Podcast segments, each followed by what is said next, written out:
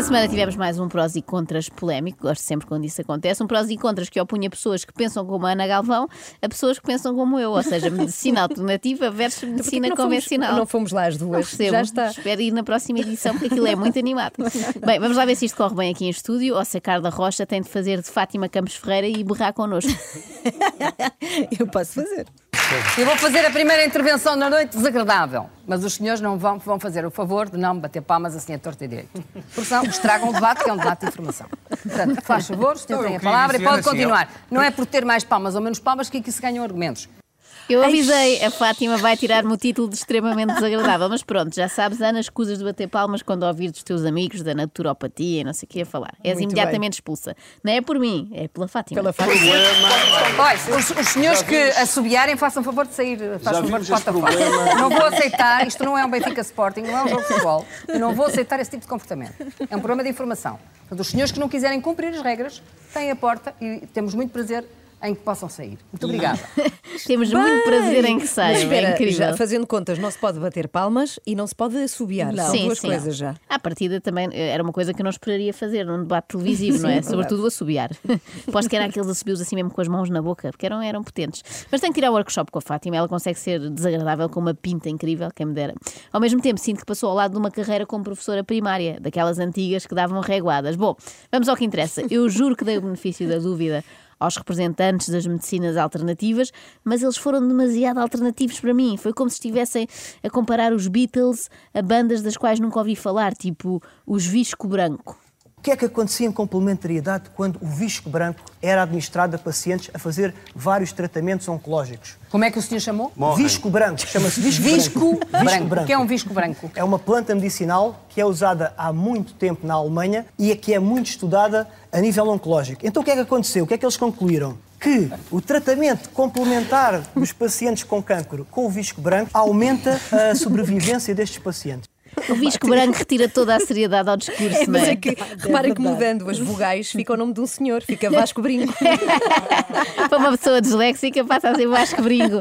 Não, é que eu não consigo fixar-me noutra coisa, não dei atenção a nada do que ele disse que eu só ouvia Visco Branco. Se ele dissesse aqueles nomes pomposos dos princípios ativos dos medicamentos, tipo a moxicilina, não é? Soava logo assim uma coisa importante. Mas Visco Branco parece uma personagem de um conto infantil. Os Doentes do Bosque e o Visco Branco.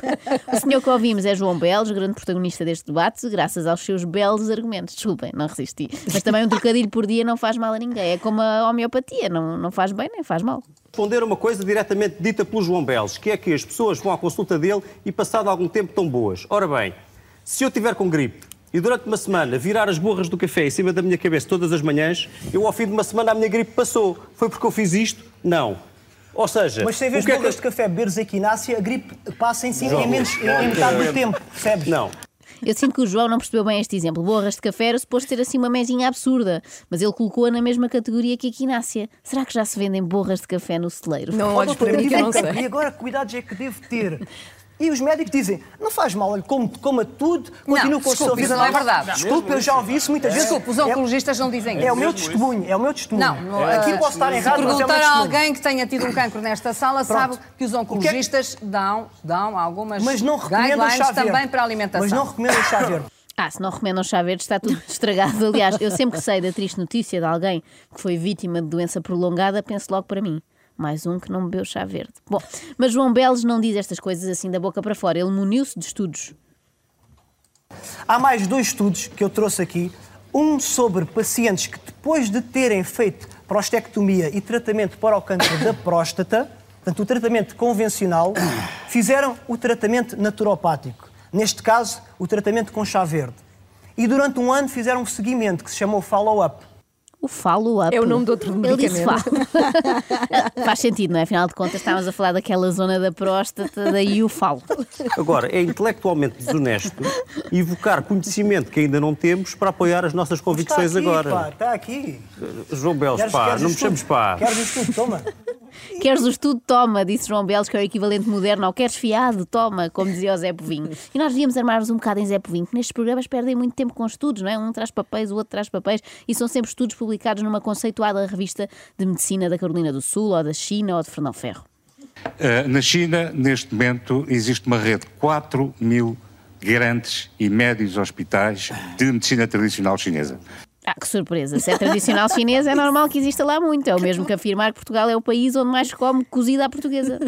A medicina chinesa e a acupuntura, na China, neste momento, são ensinadas em 265 universidades. Eu acho ótimo, mas não entendo bem esta coisa de tomar a China como exemplo. Na China também é suposto livrarem-se das filhas meninas, não é? Uma prática que nós felizmente não importamos. Senão eu ainda tinha corrido o risco de ser adotada, sabes por quem, Ana? Por quem? Por um naturopata. Quer dizer, ficava proibida de tomar Benuron, mas pelo menos as discussões ao jantar iam ser animadas. Muito Nós temos ali um, um osteopata que entrou na reportagem, ele está ali eh, a ferver também, gostaria de falar, mas Se está a ferver, A é capaz de ser febre. É febre, é. É melhor Ferver. aproveitar que há médicos na sala e tratar já isso. Ou então fala só com o Pedro Choi e ele faz uma operação de barriga aberta sem anestesia, recorrendo apenas àquelas agulhinhas da acupuntura. Juro. Quer dizer, eu não juro, juro a ele porque eu não vi.